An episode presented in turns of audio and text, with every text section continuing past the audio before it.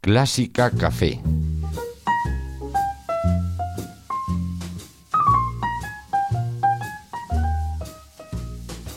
Bueno, pues hemos vuelto a Clásica Café, donde siempre nos gusta estar para tomarnos un café o una cerveza con gente que nos interesa del mundo de la música. ¿Tú qué te vas a pedir hoy, Ana? Yo iba a querer una caña con limón. ¿Una caña con limón? Sí, Yo sigo con mi, con mi café con leche. ¿Y el invitado qué va a querer? Pues un té, un té negro estupendo que tengo aquí listo y preparado. Pues nada, todo listo en la mesa para comenzar una conversación con nuestro invitado de hoy, que es compositor, es profesor, eh, es docente y además un compositor, aunque él siempre diga que él, que el bueno que no hace solamente su carrera de composición, es un compositor súper premiado en España, en Corea, en México, en Finlandia, en Polonia, en Grecia, en Rumanía, en Rusia, quedan ya pocos países, ¿no? Por, por completar, él es Manuel Martínez Burgos. Buenas tardes Hola, buenas tardes, Mario. y bienvenido a este Clásica Café. Bien hallado. Bueno, esto, es esto de los concursos parece que es más para intérprete, pero los compositores también os movéis ahí mucho, ¿no? Sí, bueno, en el fondo nos- no son solo los compositores. En el mundo del arte, de la pintura, por ejemplo, pues muchos pintores eh, se dan a conocer a través de concursos. De hecho, los arquitectos funcionan todos por concursos. Arquitectos tan conocidos como Calatrava o Moneo siguen funcionando por concursos. O sea que, mm, aunque pueda parecer poco habitual, en el mundo del arte es bastante normal. ¿Hay un estilo para componer para los concursos o cada uno puede componer en el estilo que, que le apetezca? Mm, yo creo que más que estilo, los concursos dependen un poco del jurado, ya que el jurado tiene, por supuesto, sus gustos musicales y nunca va a ser objetivo, sino que es subjetivo. Entonces yo creo que depende muchas veces del jurado que haya en un concurso, va a salir un estilo u otro en las obras premiadas. Eso yo creo que es inevitable.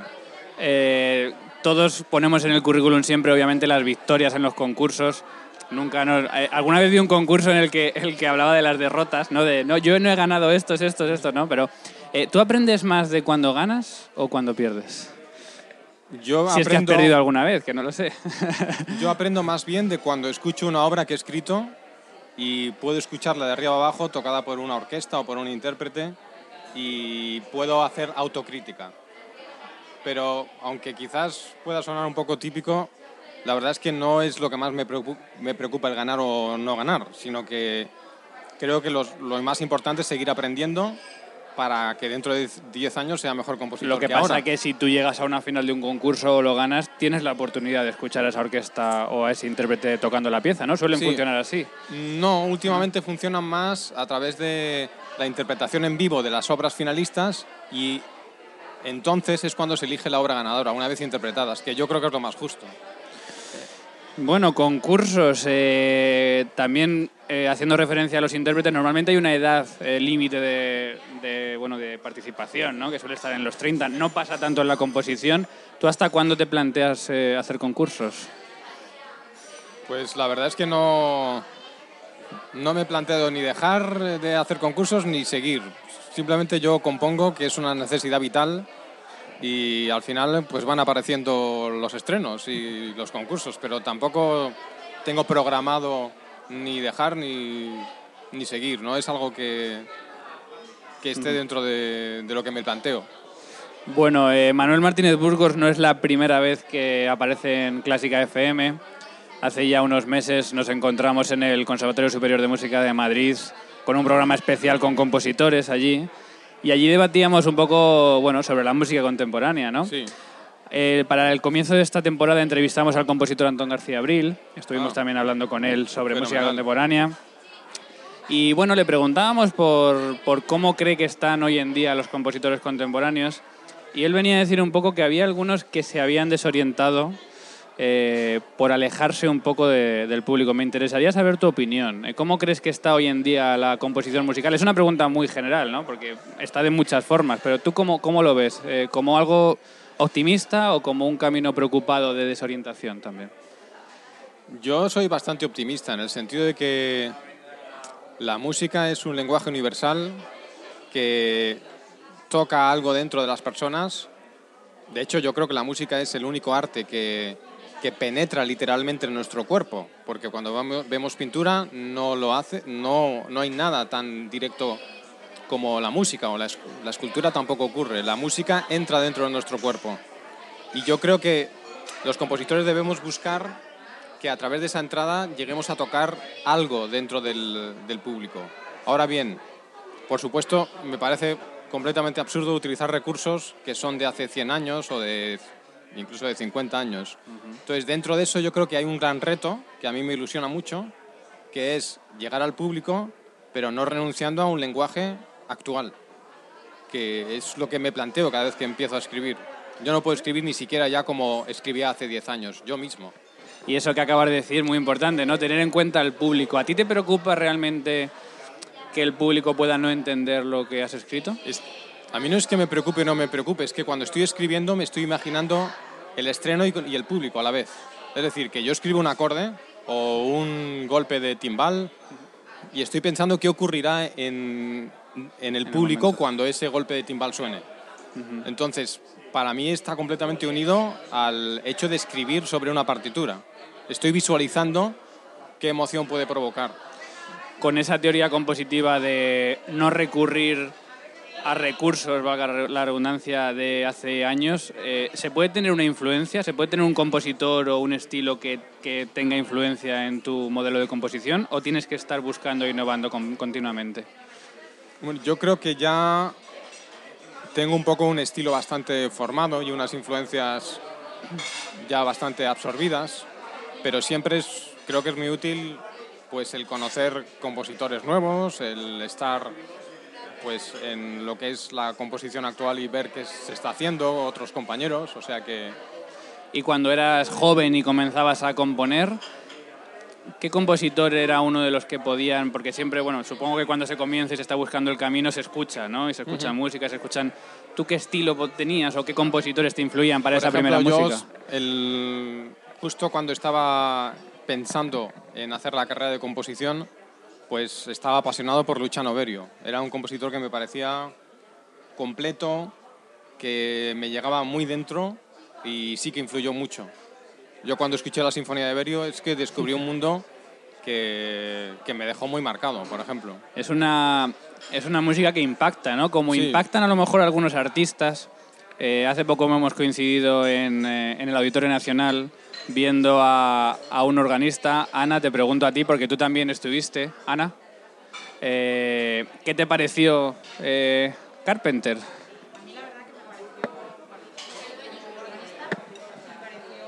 Me pareció muy buen organista. Me pareció un virtuoso del instrumento. No es que tenga yo especial conocimiento sobre el mismo, pero sí que me transmitió esa seguridad de como un poco un divo del instrumento. Y bueno, el espectáculo que conlleva eh, llenar el Auditorio Nacional de altavoces rojos detrás de la orquesta, no sé, a mí me pareció interesante. Desde luego que creo que, que está haciendo una buena labor por acercar gente a los auditorios. Sea base en parte de espectáculo, pero también musicalmente me parece muy meritorio. Has dicho la palabra espectáculo eh, y hoy, eh, bueno, el otro día hice el experimento de estar en la puerta del Auditorio Nacional mientras salía la gente de este concierto, ¿no? Estuvo Carpe- eh, Cameron Carpenter con la Orquesta Nacional y todo el mundo salía comentando. A unos les había gustado mucho y a otros no les había gustado nada. Incluso esa manifestación lo hicieron dentro del auditorio. Sí. A Manuel Martínez Burgos, ¿qué le pareció este concierto? Yo creo que vivimos en una sociedad muy mediática y además tenemos tan, digamos, un, un- caudal de, de información tal que creo que estamos en un momento en el cual si no hay un impacto muy grande en un evento, el evento pasa desapercibido. Y probablemente lo que ocurre con Carpenter es que eh, no pasa desapercibido y se convierte en algo mediático. Y probablemente como estrategia de marketing es muy buena, pero yo creo que hay que valorarlo en- con sus eh, connotaciones extramusicales también. ¿Hay algún compositor que se podría comparar al papel que tiene Carpenter en la música hoy en día? Sí, supongo que muchos, que hay muchos compositores que, que van, digamos, más directamente a ese papel de marketing, pero bueno, ahora mismo no se me ocurren así en concreto yo no sé qué opinas, por ejemplo, de. Es que no sé si es compositor o no, pero, pero Ludovico Einaudi, esta persona, este compositor, este pianista que toca el piano en un estilo New Age, que se ha ido hace poco a la Antártida a, a reclamar, ¿no? Eh, creo que puso música también al anuncio de Navidad del año pasado de la lotería. O sea, un compositor que no sé si a través de su estilo, de su marketing ha sabido estar ahí, pero efectivamente con una música que yo escuchaba a muchos compositores criticar. No sé si tú conoces a este compositor o... no lo conozco mucho, la verdad. Vale, entonces no, podemos opinar, ¿no? No, o sea, pues Lo dice con media sonrisa porque a lo mejor simplemente no se quiere mojar. No, de, verdad que no lo conozco mucho, conozco el nombre, me suena, pero tanto como para tener una obra escuchada y decirte, pues esto me gusta o no me gusta, pues no, bueno, tenemos que evolucionar en Clásica Café, tener altavoces aquí y cada vez que hablemos de algo poder poner música. Vale, también, sí. bueno, eh, obviamente en esta reunión en Atocha que tuvimos, eh, reunión radiofónica con compositores de distintos estilos, hablábamos eh, del poliestilismo, multiestilismo, lo que lo queramos llamar, de, de, la composición de hoy en día. Yo te quiero preguntar por tu opinión sincera de distintos estilos musicales que se utilizan hoy en día. Por ejemplo, ¿qué opinas del dodecafonismo? Antón García Abril decía que ya había caducado. Es decir, que el dodecafonismo era un estilo que nació hace 100, más de 100 años prácticamente y que ya estaba obsoleto. ¿Tú qué opinas del dodecafonismo? El, el dodecafonismo es una técnica, más que un estilo. Y yo creo que hay que valorarlo como técnica, pero es que no me dice nada del el hecho de la palabra dodecafonismo. Os pongo un ejemplo. Este último estreno que he tenido en Polonia hace una semana, pues era un encargo del Congreso Senakis de la Universidad Chopin. Entonces se me ocurrió que como homenaje a Senakis yo podía utilizar su técnica. He utilizado una técnica que utiliza en otra obra que se llama corripsis, que es una técnica eh, que utiliza una fórmula para, a través de esa fórmula, producir densidades en una orquesta. Bueno, yo he utilizado esa fórmula de otra manera y es una técnica. Y mi obra no tiene absolutamente nada que ver con la obra de Senakis, porque la técnica es un medio para la expresión. Entonces, el dodecafonismo en sí mismo, por eso digo que no me dice nada. Con el dodecafonismo se puede hacer una obra que pueda cumplir, en, por ejemplo, en mi caso, pues mis necesidades expresivas o que no pueda cumplirlas. ¿Tú lo utilizas para tu música? Pues no nunca de arriba abajo en una obra, sino que en ciertos pasajes donde me interesa, por ejemplo, provocar un, una carencia de centro tonal, pues puedo utilizar técnicas dodecafónicas. De hecho, mi, digamos, mi primer gran profesor de composición, que fue Milton Babbitt, me introdujo en esa técnica eh, completamente de lleno. Entonces, es algo que sí, que forma parte de mi técnica, pero nunca aparece esa técnica como lo único. Es que yo creo que vivimos en un mundo muy amplio y tenemos que utilizar recursos para expresarnos. Al final lo importante es la expresión y lo que quieras transmitir. ¿Qué opinas, por ejemplo, del minimalismo? Pues es que vuelvo a decir lo, mismo. son técnicas. Son técnicas. Yo puedo con el minimalismo eh, en ciertas secciones de una obra utilizarlo porque me parece muy apropiado para mi expresión y luego no, no lo necesito. Voy a cambiar las preguntas porque tenía más estilos. ¿Crees que es un error que un compositor se centre solo en una técnica? Eh, sí, claro. Yo creo que componer es expresarse, como venía diciendo, y para expresarte, al igual que con la lengua hablada, cuanto más vocabulario tengas, mejor. Entonces, yo creo que de lo que se trata es de tener el mayor número de técnicas para que esas técnicas te sirvan a ti y tú seas libre. Yo creo que el objetivo de un compositor es ser libre y la libertad te la da la técnica.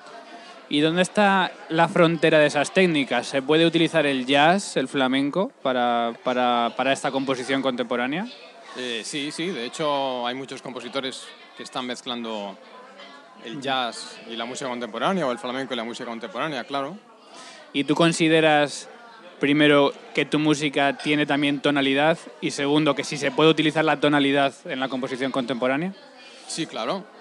Hablando de esta última pieza, pues yo empiezo con dominante tónica en la pieza de piano que se acaba de estrenar.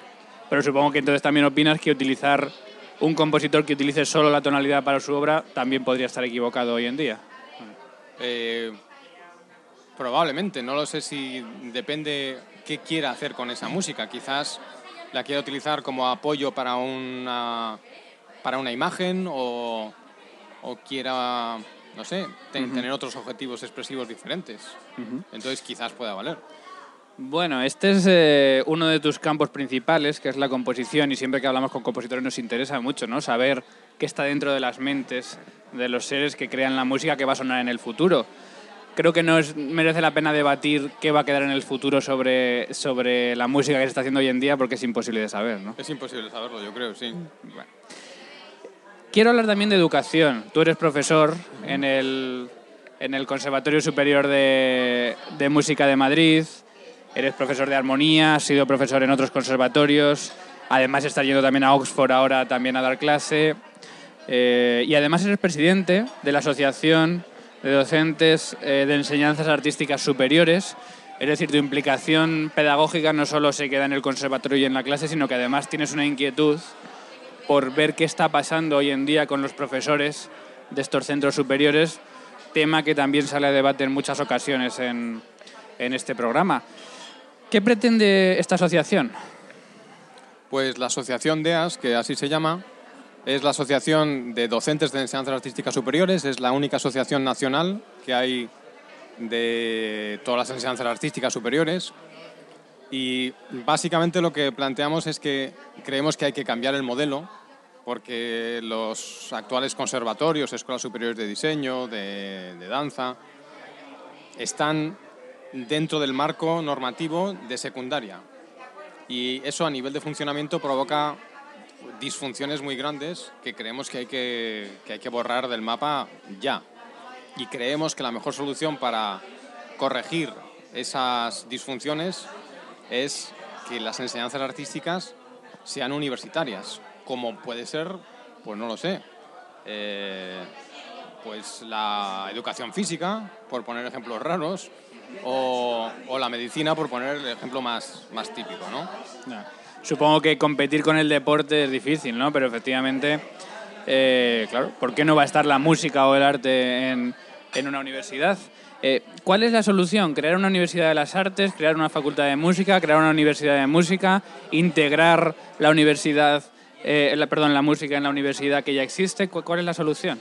La solución mejor probablemente sea adoptar el, modelo alemán de universidades de las artes, porque también es cierto que aunque la música debe ser universitaria, tiene la música y todas las artes en general, quiero decir, pues tienen eh, algunos mm, elementos muy específicos, como por ejemplo la ratio 1-1 en las clases de instrumento, yo creo que eso hay que salvaguardarlo a través de una universidad específica, no una universidad generalista. El otro día, bueno, a principios de octubre me parece que tuvisteis eh, un congreso en Atocha, en el Conservatorio Superior, con, con, muchos ponentes expertos en pedagogía. ¿Se sacó algo en claro? ¿Hubo soluciones? ¿Hubo propuestas? Pues se sacaron muchas cosas en claro y es que todo el mundo está de acuerdo en que la Universidad de las Artes es la mejor solución pero actualmente, por lo menos en Madrid, eh, el principal problema no está en los centros, ni en los profesores, ni en los alumnos, porque estamos todos muy de acuerdo. Está en que las actuales universidades ya existentes tienen temor de que al crear una nueva universidad ellos tengan menos presupuesto, que es un temor completamente infundado. Pero esta es la situación actual, es decir, los rectores de las universidades madrileñas Mm, temen que una nueva universidad pues reste presupuesto a sus presupuestos. ¿Y crees que este proyecto mm, la administración o los políticos van a ser capaces de entender que es la mejor solución? En eso estamos, estamos tratando de explicarles que esta es la mejor solución. ¿Y cuál es el plazo que creéis que en el que se podrá hacer ese efectivo este, este proyecto? Llevan 20 años diciéndonos que, que es posible hacerlo, o sea que no, sabemos si lo veremos, ¿no? Si, la supiera, de verdad, sería el hombre más feliz del mundo, pero no... Bueno, para ir acabando este café, primero, sobre tu carrera, proyectos futuros. Sabemos que estás, como hemos dicho, en Madrid dando clase, también vas a Oxford con mucha frecuencia. Eso en el ámbito docente, en el ámbito compositivo, ¿qué tienes ahora por delante? ¿Dónde, dónde viajas? Pues ahora estoy trabajando en una obra para coro y orquesta que se estrenará en el Auditorio Nacional el año que viene y que me tiene muy ocupado, la verdad. ¿Esta temporada o no? La temporada que viene, La es temporada. decir, al principio de la temporada que viene creo que será en el otoño, de Otoño. 2017. Muy bien. Y es una obra grande, con bastantes medios y por tanto pues lleva mucho tiempo. Pero bueno, estoy muy ilusionado con ella. Pues estaremos muy atentos. Trabajando de- mucho. de este estreno. Y preguntas cortas para, para conocerte un poco mejor. Un compositor contemporáneo que te, que, que te guste mucho, que llegues a casa ahora y te apetezca escuchar. La verdad es que no es que quiera escaparme de tu pregunta, pero según me encuentre en cada caso, me pongo un compositor u otro. Por ejemplo, me gusta mucho Michael Jagel y hay ciertos momentos en los que llego y después de un día fatigante de clases o de lo que sea, puedo escucharle o, o puedo escuchar a Tristan Mogail o Pascal Dussapin o... Tengo un repertorio para elegir. Yo creo que es como todo en la vida, ¿no? Es como si te preguntan, ¿qué cuadro pondrías en tu habitación? Pues hombre, no lo sé. Y si ese cuadro fuese con una foto de un compositor clásico, ¿quién sería el compositor? Es decir, ¿qué compositor clásico adoras por encima de todos? También otra pregunta muy difícil. La verdad es que me gusta mucho Mahler, que Mahler. se nos sale un poco del periodo clásico, pero creo que tiene, tiene algo especial que a mí me llega mucho. Pero por supuesto, es que es absolutamente anecdótico lo que estoy diciendo. Me encantan todos. ¿Hay algún intérprete que, bien de ahora o bien de antes, que te inspire para componer o que te inspire para el día a día en la música? Uf. Nueva, nueva pregunta Igual de difícil, sí. Bueno, Istrak, David Istrak me parece, aunque muchas grabaciones todavía no tienen mucha calidad, pero cada vez que lo escucho se me ponen los pelos de punta. Pero te estoy diciendo el primero que se me viene a la mente. Si me dejas cinco minutos, te daría otros 20 que también se me ponen los pelos de punta. Pero bueno, Si te mudases a otro país por, porque consideras que la música es mucho más prioridad de lo que es en España, ¿qué país sería? bueno, esa posibilidad de hecho ya se me ha planteado y por ahora no quiero asumirla en, en Reino Unido, en Inglaterra. La verdad es que me gusta España y creo que, que es mi país. Y aunque yo sé que puede parecer más atractivo eh, a nivel profesional ofertas eh, en Reino Unido, pues creo que también es bueno quedarse aquí y tratar de cambiar las cosas, en vez de, de, de cambiarlas desde fuera, cambiarlas desde dentro. Y bueno, pues aquí estoy. Es curioso, Ana, que dos semanas consecutivas hemos hecho esta pregunta y dos respuestas iguales, ¿no? Gente que desde España que mira al Reino Unido como país esperanza en el campo de la música, ¿no? Y, decíamos lo mismo, que justo los que hemos estado viviendo allí, quizá a lo mejor eh, no le tenemos tanto cariño. No sé si porque mm, mm, parecen otra cosa de lo que no es o porque realmente no hemos sabido tampoco encontrar, pero, pero bueno, sin duda si lo hablábamos la semana, eh, hace dos semanas estuvimos en Clásica Café con Fernando Palacios y él mm, respondía exactamente lo mismo, ¿no? que Reino Unido sería el país eh, un poco espejo en el que le gustaría estar porque allí la música clásica es, eh, bueno, mm, es rentable, hay muchos medios, hay muchas orquestas y todo sale bien. ¿Por qué? Porque hay una cultura detrás, supongo que, que... ¿Qué es lo que te atrae a ti de Reino Unido? Bueno, en el fondo no es que me atraiga, es que lo que te Que has tenido la es que, que me han ofrecido esa oportunidad y que por ahora prefiero no, prefiero decir que no. Pero también es cierto que Francia y Alemania en el mundo de la música son países extraordinarios, o sea que, que no es, eh, o sea, no lo pongo como mi, como mi ideal Reino. Unido ni muchísimo menos. Ya. Pero, pero lo que os quiero un poco comentar es, pues eso, que, que también creo que tiene que haber un cierto compromiso y sé que muchos intérpretes pues también lo han tenido, de que tenemos que tratar un poco de, de mejorar la situación aquí y eso se puede hacer desde dentro, aunque, aunque hayamos salido fuera a estudiar o a, o a trabajar, que también es un reto importante. Y la última pregunta, y sobre esto. ¿Qué deseo mm, tienes para este país, para España, en cuanto al mundo de la música? Es decir, mm, ¿qué desearías que cambiase en España? En, estos- Bueno, al igual que antes te decía que no te puedo decir un solo compositor, ahora te voy a decir todos los deseos. Adelante. Yo creo que me, con 10 me quedo corto, pero bueno.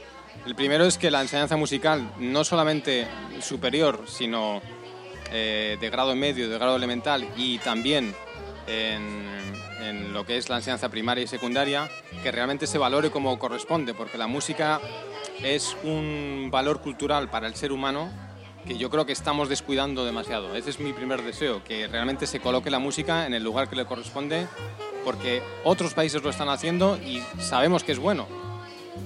El segundo deseo es eh, que todo lo que es el, digamos, el, el ámbito del, del marketing y de la- lo que es el negocio musical empiece a verse como tal, es decir, como, como que realmente aquí hay, hay, hay industria. Y creo que seguimos pensando pues que la música es un gasto, no una industria. Y creo que es importante cambiar eso. Después, más deseos, pues, pues que se invierta más en, en lo que es cultura, porque la cultura hace que, que suba, digamos, el, el- el Producto Interior Bruto, que haya más actividad y no es un gasto, sino, un, sino una inversión. Y bueno, tendría unos... Una siete carta de reyes muy larga, ¿no? Sí, Para- pero bueno, por ahora con, es- con esos cuatro o cinco me quedo, me quedo tranquilo. Bueno, Manuel Martínez Burgos, compositor, pedagogo, ha sido un placer tomarnos este café con, contigo y estaremos muy atentos a los próximos estrenos para escucharlos aquí. Pues nada, ha sido para mí un placer también estar con vosotros en este café. Muchas gracias. Bueno, hasta luego.